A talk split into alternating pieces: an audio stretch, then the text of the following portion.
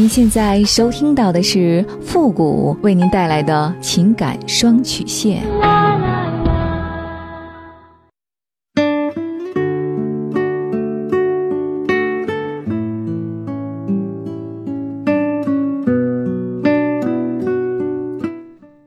你没有主意，我可以给你；你没有方法，我可以帮你。您现在正在收听到的是由复古给您带来的情感双曲线，也就是为您解答在情感上遇到的所有的问题，包括亲情、友情和爱情。我们也是您的情绪垃圾桶。好了，那么接下来时间呢，让我们来关注一下今天的问题。这位朋友呢，他说：“傅老师你好，我今年三十六岁。”老公呢比我大三岁，有个女儿呢，今年刚考上重点中学。我有了婚外情，在我洗澡的时候呢，手机信息被老公看到了。刚开始的时候呢，和我大吵大闹的，可这段时间呢，不和我吵了，也不闹了，干脆直接不理我了。之前呢，我老公对我还是挺好的，工资呢也交给我管，到了各个节假日呢，还有小礼物。对孩子呢也是很负责，孩子的功课也都是老公一直在辅导。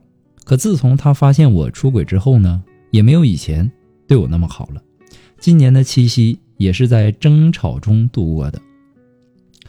我已经后悔了，当时呢只是一时的冲动，没有考虑那么多，也没有经得住诱惑。那个男人呢也是有家庭的，是和我们公司对接的客户。还好，我老公呢没有去公司闹，要不然真的没法活了。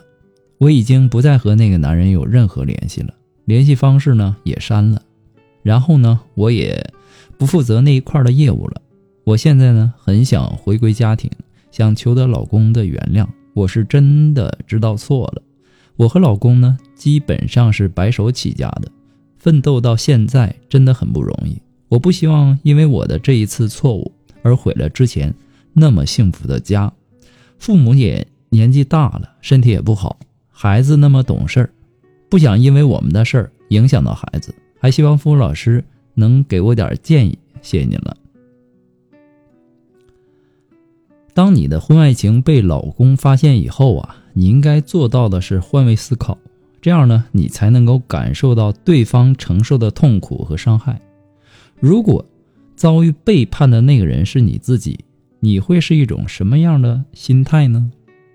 没有经历过的人呢，他是无法做到感同身受的。所以呢，你现在至少要先了解你老公的这些情绪。要是连他的情绪你都承受不起的话，你又凭什么要求让对方原谅你呢？如果你还想挽回这段婚姻，就不要跟他吵。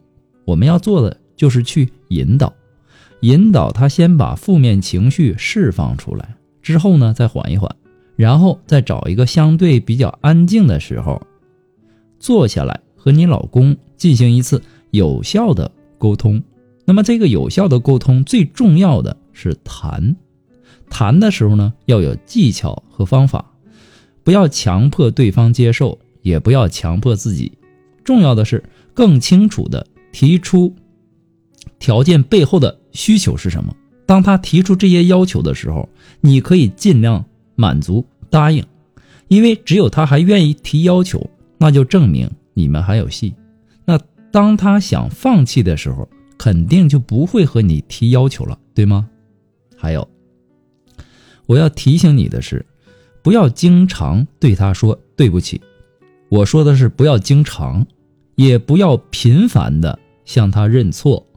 因为你每一次的认错呀，都是重复的提醒他，他是一个受害者，这会加强他内心的痛苦，让他一直困在受害者的心里，迟迟走不出来。他在这件事儿呢，心结呢，也是迟迟无法解开的。你们现在的感情啊，没有以前好了，这也是正常的。你要明白，伤口的愈合呀，它是需要时间的，而不是说你说过道歉了。对吧？人家就马上原谅你，这一点一定要切记呀！这是很多人经常会犯的错误。你现在首先应该做的是重新建立信任。那么这个过程啊很难，但一定要去做，必须要做。你要明白，信任建立起来很难的，它需要一点一点的、一天一天的、一件一件的小事儿累积起来的，要有足够的耐心。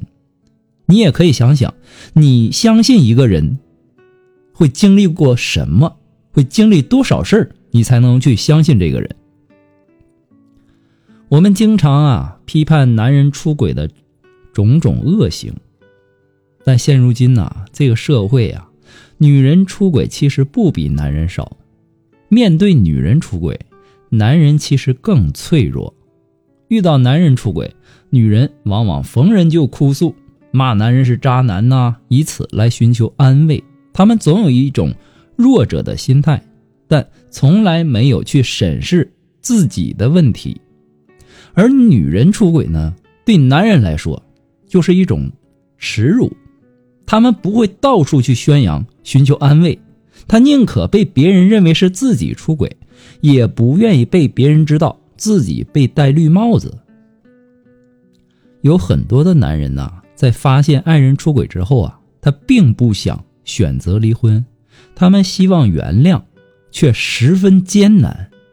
他们一边为了现实而说服自己，另一边呢又被潜意识里的激发的愤怒所控制，所以经常会陷入到痛苦与纠结当中。这个时候呢，就需要另一半付出更多的耐心。创伤的愈合呀，可能需要一段时间，而且每个人的恢复过程。也都是不一样的。给对方足够的时间，让他自己去接受这些变化。没有谁的婚姻是一帆风顺的，没有点滴的瑕疵。经营婚姻的过程，本就是不断出现问题、不断解决问题的过程。不过这些都是父的个人建议而已，仅供参考。祝您幸福。好了，我们今天的节目呢，到这儿就和大家说再见了。如果说你有什么这方面的问题呢，也可以随时的向我们发出提问。好了，今天呢，我们就和大家说再见了，朋友们，拜拜。